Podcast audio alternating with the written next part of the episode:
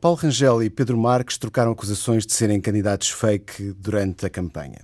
Um pela questão do Parlamento Europeu, o outro pelo potencial participação enquanto comissário, não enquanto deputado eleito, mas aquilo que importa mesmo conversar é sobre a questão não da retórica da campanha fake, mas sim de tudo aquilo que tem a ver com as contas fake.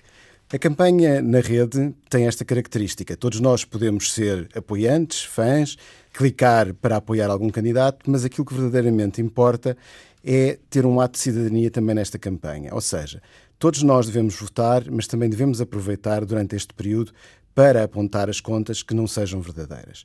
Aquilo que aconteceu ao longo do ano passado foi que o Facebook deitou abaixo mais de 700 milhões de contas falsas em todo o mundo.